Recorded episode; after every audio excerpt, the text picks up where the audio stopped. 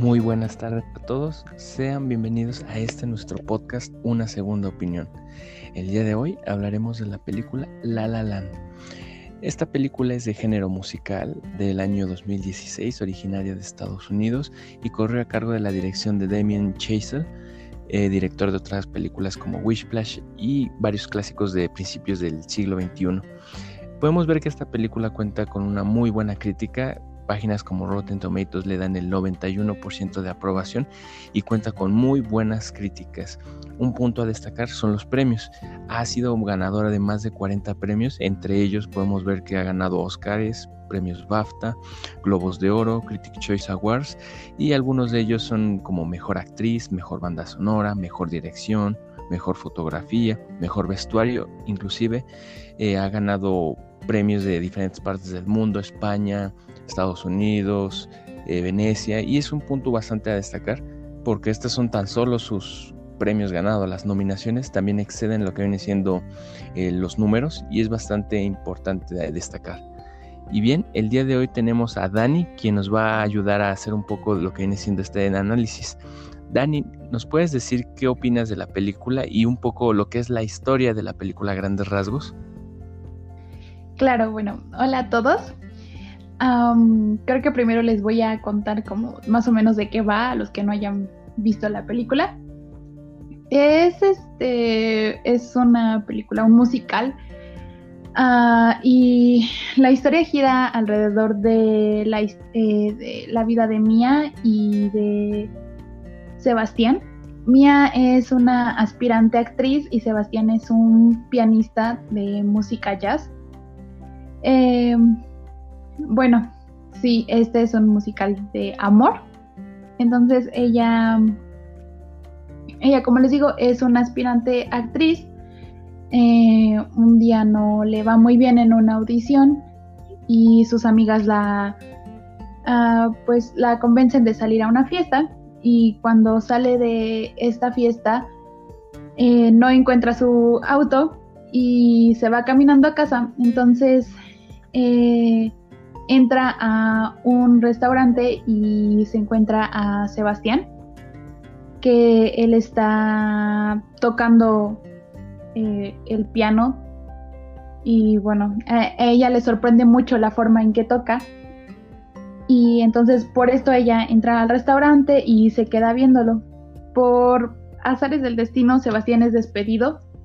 Y de esta forma él se sale del restaurante bastante enojado. Y bueno, a Mia, al quedar tan sorprendida por la forma en que toca, se acerca a felicitarlo, pero él, por toda la furia que sentía, la aparta bruscamente, entonces ella se queda, pues sí, sin poder hablarle. meses después, eh, Mia y Sebastián se encuentran en una fiesta donde él está tocando en una banda de pop y ella se burla de él porque evidentemente a él no le gusta tocar este género musical. Y bueno, después de todo esto, después de la fiesta y de burlarse entre ellos, los dos caminan hacia sus coches, eh, lamentándose eh, a pesar de que tienen una buena química. Y bueno, después de esto, eh, Mia le muestra eh, a Sebastián el lugar donde ella trabaja como barista, mientras le explica que evidentemente eh, su pasión no es trabajar ahí, sino lo que ella sueña es poder actuar. Y Sebastián le lleva a Mia a un club de jazz y ahí es donde también le cuenta que su pasión de él es el jazz y él, su mayor sueño, su mayor deseo es abrir su propio club donde se toque esta música. Los dos se animan entre sí y pues se empiezan a, empiezan a salir juntos y se empiezan a, pues sí, a enamorar. Y bueno, después de esto, eh, Mia deja a su novio y empieza a salir con Sebastián. Eh, Pues después de, bueno, de que se hacen pareja, eh, Mia sigue yendo a varias audiciones, pero eh, no tiene mucha suerte y nunca se puede quedar con los papeles. Entonces, Sebastián le sugiere que escriba ella una obra de una sola mujer para que ella pueda actuar. Entonces, ella le parece una buena idea y entonces ella lo empieza a montar mientras que Sebastián empieza a actuar en un club de jazz. Y ya, bueno, los dos se van a vivir juntos. Y en un día, este, Sebastián se encuentra a un ex compañero y lo invita a ser tecladista en su banda. Que, bueno, él acepta porque quiere obtener un ingreso económico muchísimo mejor. Pero lo malo de esta idea es que la banda toca, toca pop, entonces esto, como ya les dije, a Sebastián no le gusta, pero ah, aún así eh, Sebastián decide unirse a la banda.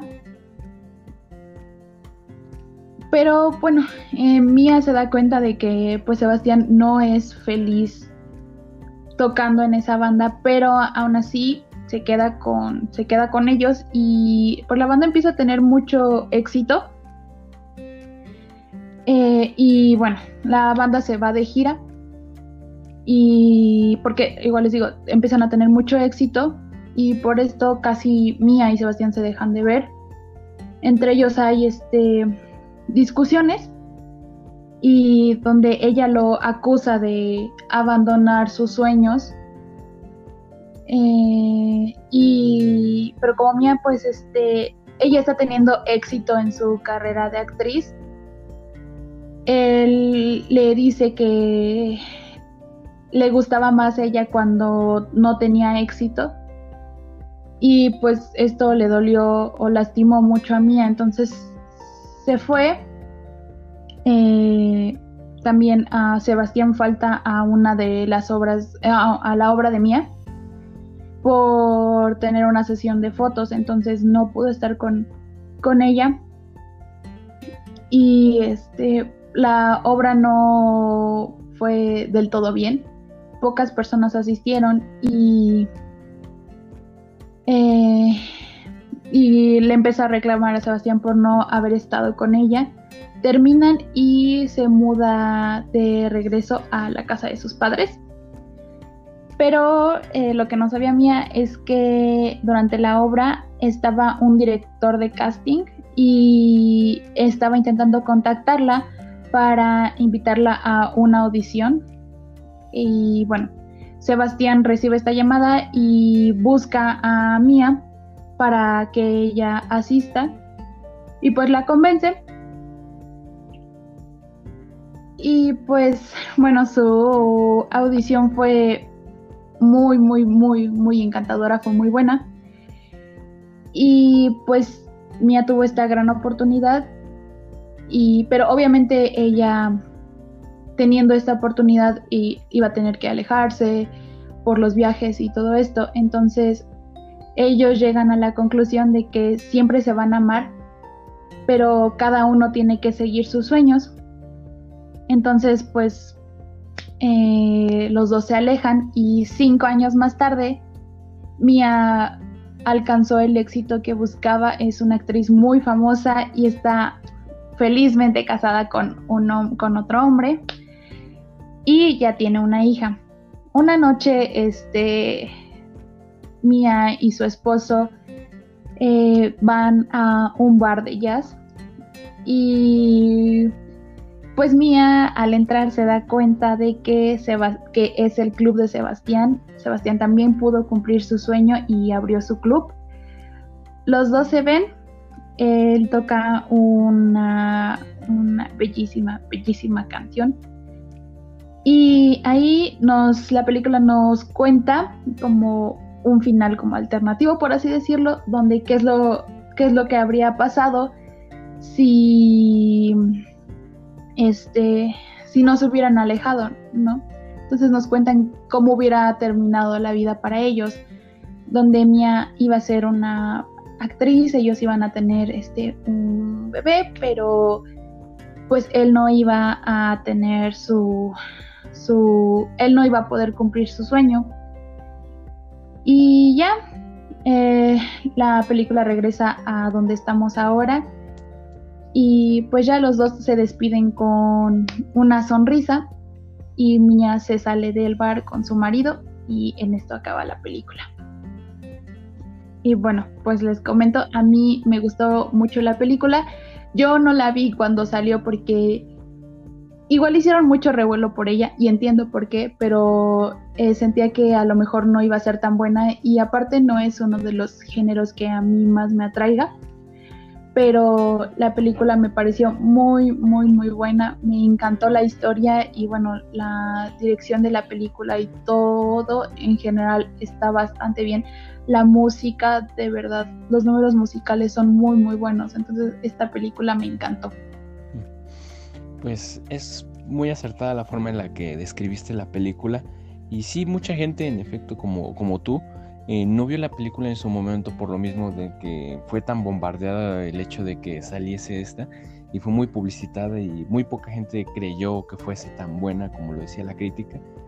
Y es bastante interesante y es una película bastante compleja que va más allá de la narrativa de un musical cualquiera, no es como lo que viene siendo películas como La Era del Rock, como la misma Vaselina, es bastante interesante la, la ejecución de la misma película y lo podemos ver en cada uno de los actos musicales y pues lo desglosé un poco para hablar un poco de lo que es la complejidad de la historia, más allá de la, el lado simplista que nos puede mostrar la película. Podemos ver que, por ejemplo, la primera parte, el comienzo de la película inicia con la canción Another Day of Sun, que es cuando están todas las personas en el tráfico. ¿Y qué es lo que nos está hablando esa escena? Es la cotidianidad, es la molestia, es el estar estancado pero en el momento en que empieza la música todo cambia, nos muestra lo que viene siendo un lado fantasioso y es cuando vemos de qué va a ir la película. ¿Y de qué va la película? Es un contraste entre la fantasía y la realidad. Es ese conflicto en donde una persona a partir de la cotidianidad trata de sobresalir, de destacar, por así decirlo vemos cómo las personas empiezan a cantar y bailar y la misma canción nos habla de lo que va a tratar toda la película. Es bastante interesante, es una metáfora de la misma vida, es ese estancamiento, el estar en el tráfico, el estar atascado con un montón de personas. Y cuando acaba el musical vemos a Mia, este, que está pasmada tratando de aprenderse el libreto de lo que de la audición, como mencionaste, a la que iba a asistir, y de repente le pitan el claxon quién es el que le pita el claxon es este Sebastián. Y es muy curioso porque si lo analizamos, ese pitido es un mensaje, ¿sabes? Es una llamada de atención de, hey, muévete, hey, no te quedes estancado. Y esta es la representación de lo que va a ser los dos roles, tanto el de Mía como el de Sebastián, en donde Mía está pegada a la realidad, a la monotonía, a esa visión un tanto grisácea u opaca, y donde este Sebastián representa todo lo opuesto, representa esa fantasía, esa magia y lo podemos ver en las personalidades. Vemos a Mía toda frustrada trabajando en un café, siendo dándole café a aquellas personas a las cuales este, tiene que audicionar o a las cuales aspira a ser en cierto punto. Y luego vemos a Sebastián, un músico al cual lo estafaron, no pudo sacar a flote su negocio, pero aún así es creyente de que la música, el jazz, el jazz tiene esa esencia en sí de esa espontaneidad, esa magia que él trata de transmitir. Y es una odisea la cual se va manejando a lo largo de la película en donde existe este intercambio, en donde Mia le da esa esencia, esa, ese golpe de realidad se lo va transmitiendo a Sebastián y viceversa. Sebastián le va impregnando esa fantasía, esa magia en su vida. Eso que les falta a los dos, ese poner en el suelo la realidad para Sebastián, para que él pueda entender que muchas veces uno tiene que esforzarse para lograr alcanzar los sueños y no es tan mágico y tan fácil de conseguir, al igual que Mía tiene que colorear su vida y entender que sí existe esa magia y uno tiene que mostrarse eh, optimista ante esa adversidad, lo cual nos llega a la siguiente parte de la película que es in the Crown, la escena en donde Mia va a ir a una fiesta y se arregla es bastante interesante aquí destacar lo que viene siendo la fotografía, incluso la iluminación, esos tonos rosados, pastelizados incluso, en donde ella empieza a tararear. no empieza cantando, ella empieza tarareando, en donde nos habla un poco de lo que viene siendo esa realidad, ese mm, no me animo a cantar, en donde uno dice, no estoy, ¿para qué arriesgarse, sabes? Y la transición que llega a ocurrir en donde llegan sus amigas y le dicen, oye, queremos vivir la vida, tenemos que encontrar una pareja, todo eso, y la evolución de esa escena es una, muy increíble. Hay una parte en donde hay un tipo que cae a la piscina y se ve una rotación de 360 grados, es bastante interesante. Y la forma en la que cambia de un momento a otro. De repente está en la piscina, los juegos artificiales, dando vueltas de un lado a otro, los colores, y de repente, ¡pum! La escena cambia la escena y se ve un cartel que dice eh, que en esta zona están llevándose a los carros. Pasamos de una zona sutil, de una zona, de una escena en donde hay mucho movimiento, donde hay mucha energía, a esa pasividad. Es bastante interesante. Vemos a Mia que llega toda enojada, frustrada, caminando en la calle porque se llevaron su auto, en donde está reinando esa realidad una vez más, y a lo lejos ve el bar de este Sebastián en donde estaba trabajando. Y al entrar, escucha cómo Sebastián empieza a improvisar, donde se sale del guion, en donde no toca la música que le dicen, la cual es, lo, le molesta, y empieza a improvisar. Y de nuevo llega ese toque de fantasía, donde ella se enamora de él y se da cuenta que es lo que necesita en su vida pero a diferencia de Sebastián que lo terminan despidiendo, sale todo enojado porque es lo que él provoca en ocasiones la fantasía. Provoca que uno pues caiga en cuenta de que no siempre es así y sale frustrado e incluso le da un golpe cuando pasa al lado de ella. Pasa el tiempo y vemos cómo estos personajes van interactuando y cómo existen esas, esos tintes donde de repente la fantasía supera la realidad y viceversa y se ven en las transiciones en donde es muy recurrente esto, en donde, por ejemplo, por ejemplo, vemos a Sebastián tocando el piano y la misma cámara hace una transición en la cual se mueve hacia el lado opuesto en donde está él. Y eso es la pauta que nos marca que está cambiando de la realidad a la fantasía. Otro punto muy importante es eh, cuando empiezan a salir, se empiezan a conocer, es donde empieza a reinar lo que viene siendo esta fantasía, nos vemos muy felices y es porque cada quien está tratando de, lograr lo suyo por, a su forma, por así decirlo. Y es lo que en sí provoca el amor. El amor, si lo analizamos en estos tintes de fantasía realidad, el amor es la máxima expresión de la fantasía, en donde todo es color rosa y se nos lo, muestra la película durante un gran rato.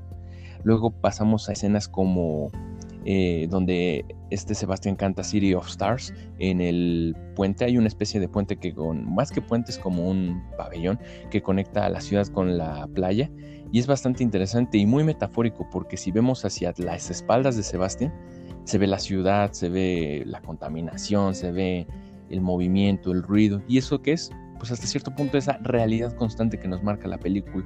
Vemos hacia el frente en donde está Sebastián y vemos ese cielo color naranjizo, morado, ese tono violeta en el cielo especial que nos marca de nuevo esa fantasía a la cual uno quiere dirigirse y al final Sebastián termina dándole la espalda.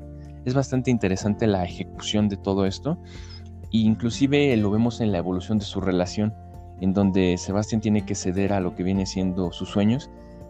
¿Por qué? ¿Y por qué? Por el mismo amor que lo cegó y vio, por ejemplo, una escena muy importante es cuando recibe Mía una llamada de su mamá y escucha que su mamá dice cosas malas de él y se pone a replantear lo que quiere darle a Mía, lo que tiene que hacer como novio. Ve que su casa no es la mejor, que tiene goteras y es lo que lo hace aceptar el trato de aquel amigo, en donde el jazz deja de ser su prioridad y su prioridad es ser una persona exitosa. ¿Para qué? Para poder tener dinero. Deja de ser una prioridad el ser el ser un músico de jazz y, y le da un principio, una finalidad más importante a lo que viene siendo ser alguien famoso. Y esto va mermando mucho la relación ya que existe ya esta, ya existe este intercambio de ellos, ya que vemos a Mia como una persona más creyente en esta fantasía, en donde sigue sus sueños, porque le dice Sebastián, si tú no, si no te contratan para ninguna obra, pues tú misma haz tu propia obra, y es lo que hace. Entonces existe esta transición en donde la fantasía se vuelve parte de la vida de Mía y en donde la realidad, en donde sobrevivir es lo primordial, es parte de la vida de Sebastián. Y pues la vida es caprichosa y los termina por separar. Es muy elemental esa escena en donde están en el comedor platicando, en donde cada uno está planteando lo que quiere y en dónde están situados. Y es lo que da por finalizada esa relación. Pero pues como dices, pasan los años y vemos cómo cada quien hizo su vida, cómo cada quien llevó esa fantasía a la realidad, cómo ambos, aun cuando se separaron, siguen estando juntos. Y esto nos lleva a la escena final del bar, en donde están tanto Mía como Sebastián, en donde con una mirada logran conectar y recuerdan aquella promesa que se hicieron la última vez que se vieron, en donde dijeron que siempre se iban a amar. Y en efecto, se aman mucho, porque aunque cuando, porque, porque aun cuando no estén juntos, ellos se van a amar, aun cuando ella haya encontrado a alguien más y se haya casado y haya tenido hijos, él la sigue amando y viceversa, aun cuando él esté separado o esté con alguien más, la va a seguir queriendo. Y nos enseñan tres planos en esa fantasía. Cuando Sebastián está tocando el piano, son tres actos. El primero es esa realidad que no se logró concretar nunca, en donde pues ambos las cosas que nos planteó la película en todo momento, ¿qué hubiera pasado si hubiera sido fantasía? ¿Qué hubiera pasado si Mia hubiera eh, logrado ser aclamada desde la primera vez que presentó su obra? El qué hubiera pasado si esta si este Sebastián hubiera rechazado a aquel amigo, lo que hubiera sido su vida. El segundo acto de esta escena es una escena totalmente fantasiosa donde todo es técnicamente surrealista donde vemos que ellos viajan a París, incluso la, la, ambientación es bastante surrealista, vemos una especie de escenografía al estilo Van Gogh, vemos personas eh, que ellos están bailando en el cielo como aquella vez que fueron al planetario. Es bastante interesante esta escena porque nos muestra aquella idea utópica que no se puede alcanzar, por lo mismo de la limitación que es lo, el plano físico, lo que es la realidad. Y la última escena, que es la más dolorosa y a la vez la más emotiva, es esa realidad que nunca llegó, pero que ellos mismos están observando. Incluso se ve a Mía y a Sebastián en una especie de cine, ellos dos sentados viendo una película, y esa película es la de ellos dos juntos, la de ellos dos con un hijo, y que tal vez no logró ser ella la actriz que quería, y también él no logró ser el músico que quería, pero el amor triunfó y los logró mantener unidos. La escena acaba y nos muestra a Mia yéndose con su esposo y a Sebastián empezando a tocar otra canción. Y es bastante emotivo esta, esta cinta y la forma en la que cada una de estas canciones de principio a fin nos tratan de, de demostrar eso. Desde la escena en que vemos a Mia improvisar en donde ella tiene que ser ella misma, donde vemos a Sebastián que logra alcanzar ese sueño y logra tener ese, ese bar el que tanto deseaba y en donde la música jazz está reinando. Es una película bastante emotiva que nos puede poner a reflexionar en a todos los aspectos, no únicamente en el aspecto romántico, pues en el aspecto profesional o familiar inclusive, porque es una película, como bien uno de los críticos dijo, esta película es para todos los soñadores, para aquellos tontos sin remedio, por los corazones que sufren y por aquellos en los que nosotros provocamos impacto. Es una película muy emotiva, bastante reflexiva y que nos deja un poco esa sensación de esa necesidad de querer mantener la fantasía en nuestra vida y pues es muy importante el darle esta interpretación a la película. Tiene escenas bastante buenas. No sé qué opines un poco de esta situación, Dani, en el sentido de que pues no sé si tú consideres que es cierto esto que nos plantea la película, en donde sí existe una realidad, pero esta realidad no está exenta de esta fantasía, en donde en ocasiones nosotros mismos sí podemos vivir o experimentar estas emociones y es cuestión de enfoque.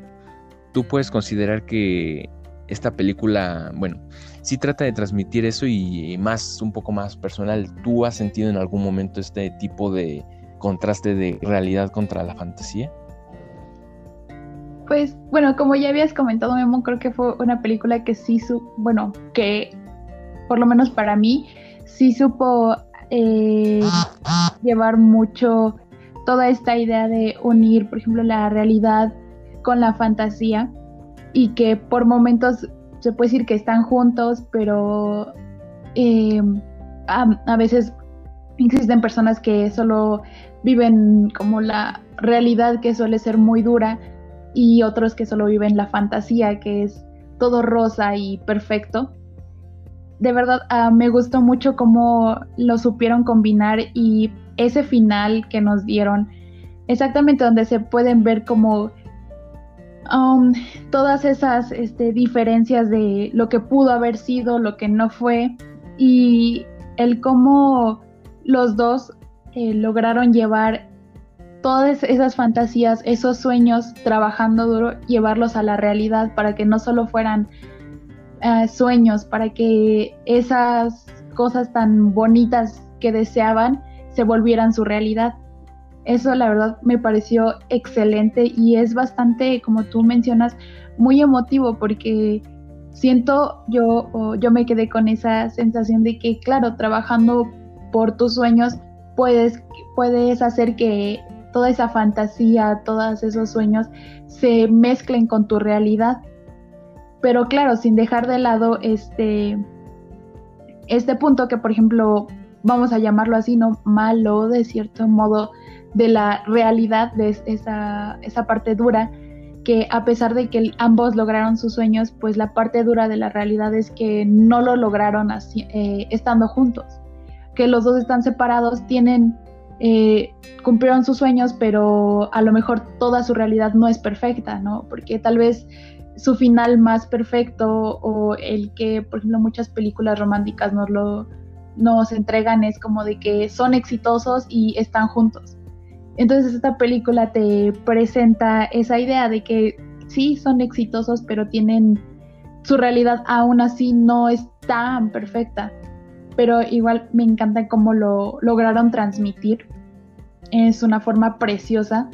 Y igual con toda la música del ambiente, de verdad, completa mucho todo este, eh, todo este escenario. Y yo en realidad no, no sé si yo les pueda mencionar un momento en mi vida en que se haya mezclado esa realidad con la fantasía, porque siento yo que eh, vivimos mucho la vida tal vez como demasiado rápido o sin analizarla mucho, o tal vez solo sea en mi caso que no no me detengo mucho a pensar en los momentos felices que tengo. Siento que a veces solo vivo la vida como va, como solo va fluyendo sin detenerme a ver todos esos detalles y exacto, que seguramente sí eh, he cumplido eh, sueños y que no me he dado cuenta cómo estos se mezclan con mi realidad.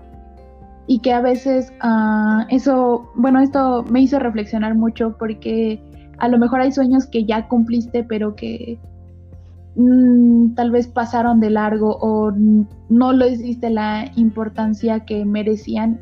Y ese sueño tan bonito que tenías lo cumpliste y se volvió parte de tu realidad, pero ya como es parte de tu realidad dejaste de darle importancia o ya no lo ves tan pues tan precioso como era, ¿no? Entonces, todo, todas estas cosas me hacen reflexionar eh, gracias a la película y pues sí.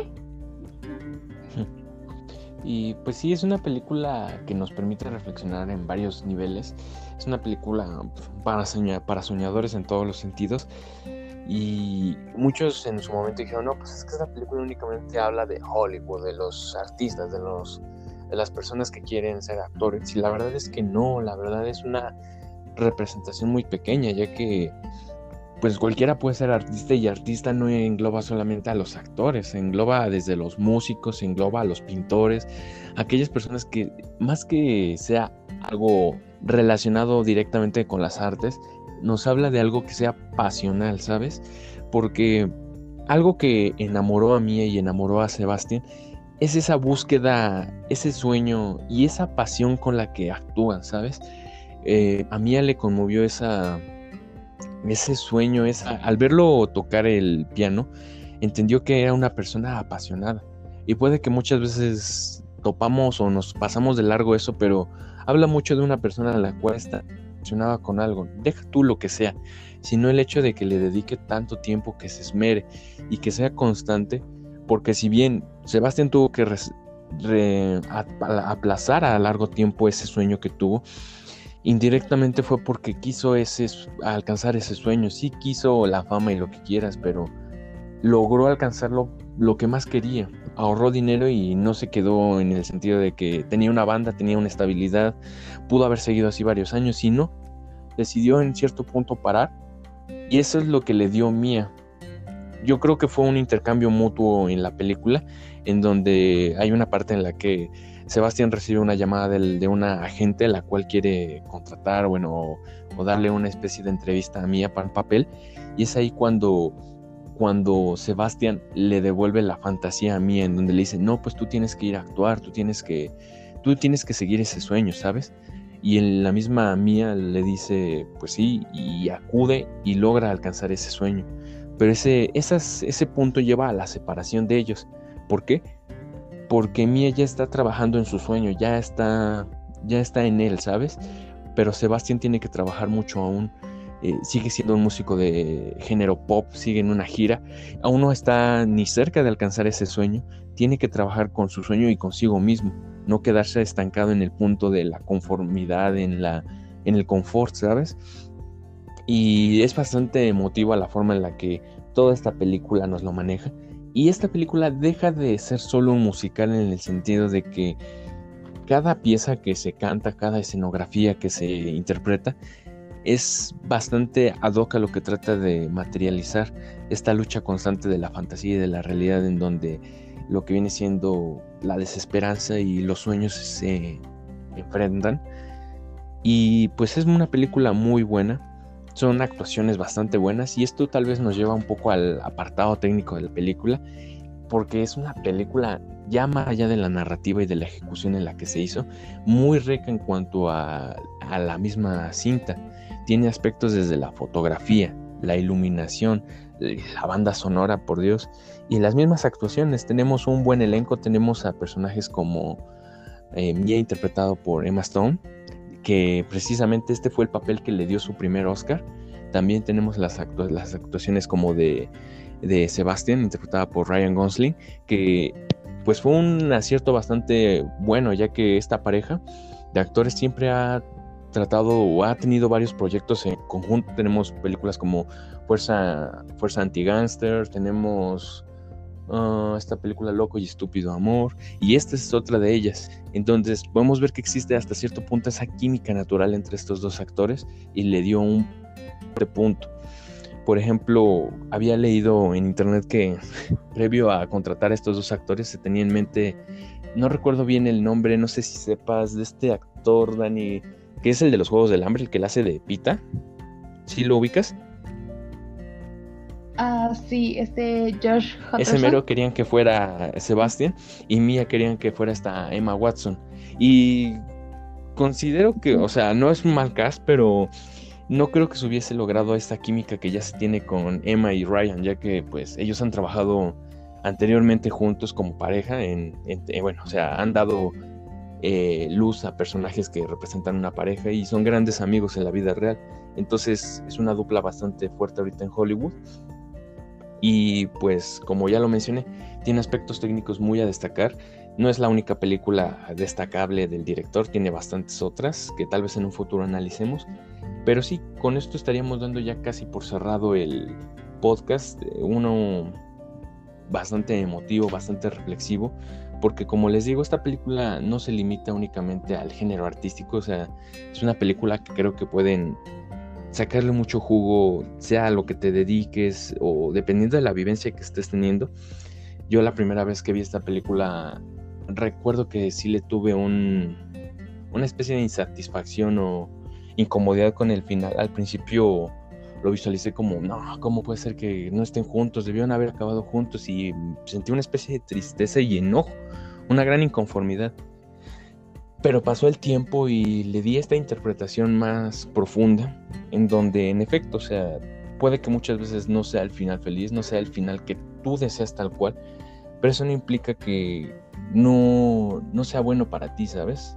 Es una película que nos habla del sacrificio que a veces uno tiene que dar, a veces uno tiene que vivir ciertas cosas para actuar en base a ellos o con, con cierta pues separe, se, se, sí, se puede separar un tanto de esa fantasía.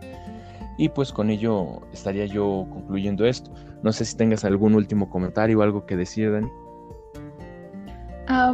pues en realidad yo sí recomiendo la película. Sé que a lo mejor a muchas personas no la vieron o no la quieren ver porque es igual, o sea, hasta la fecha, a pesar de que salió hace tiempo, hasta la fecha sigue siendo bastante sonada y mucha gente te habla muy bien de ella y por todos los premios, entonces a lo mejor no se sienten tan atraídos. O tal vez, por ejemplo, no les gusta ese género, ¿no? Que es, este, bueno, más allá de un musical, pues sí, es una historia de amor. Eh, pero de verdad, eh, no es. Eh, esta película rompió este ese, esos clichés como de que tienen muchas películas románticas hoy en día de verdad lo, supieron mezclar muy, muy bien con todos esos temas de eh, la fantasía y la realidad. Lo supieron mezclar bastante bien, de forma que no se siente mmm, empalagosa la película. Es bastante, eh, es bastante buena en cuanto a ese sentido. De igual forma, como ya habías mencionado, Memo, pues sí es para soñadores, pero siento que también es para eh, siento que sería, bueno, muy bien, estaría muy bien que, por ejemplo, personas que son algo apáticas o así eh, vieran la película porque igual comparte esa idea de que pues sí, eh, en la vida tenemos que ser realistas, a veces tenemos que dejar nuestros sueños de lado por eh, tener ya sea una estabilidad económica o una estabilidad en otro sentido, porque a veces seguir tus sueños es demasiado arriesgado, pero te enseña que es muy, o sea, también es necesario tener esa esa parte en ti, esa parte de tener sueños, de tener fantasías, de querer cumplirlas y a veces este pues es bueno arriesgarse por ello, entonces creo que también a esas personas que, que aunque no les guste mucho esa idea de vivir en un mundo de fantasía, creo que podrían este, sentirse como pues un poco más inspirados por la película porque de verdad logró eh, transmitir muchas cosas de, con la mezcla y como ya habías mencionado, todo, todo fue, fue excelente. El uso de la luz, las canciones, los colores, todo, todo se junta para hacer como una, no sé, como algo muy, muy perfecto, como que cada cosa cae en su lugar y es bastante agradable a la vista y es bastante ligera, como les digo, no es este, no es una película que sientas muy empalagosa o muy lenta o muy perfecta. Tiene como de todo para pues hacerte pasar un muy buen rato, entonces sí la recomiendo mucho. Y pues ya creo que eso sería todo de mi parte. En efecto, Dani, como dices, es una película buena, recomendable y que posiblemente se vuelva ya un clásico moderno así como películas como Titanic, Diario de una Pasión, que se consagraron en su momento por la forma en la que abordaron los temas o la innovación que generó en ese género que es el amor. Y hasta cierto punto llegando a los musicales, esta es una película bastante buena, recomendada. Y con esto estaríamos dando por cerrado este podcast, nuestro podcast, una segunda opinión.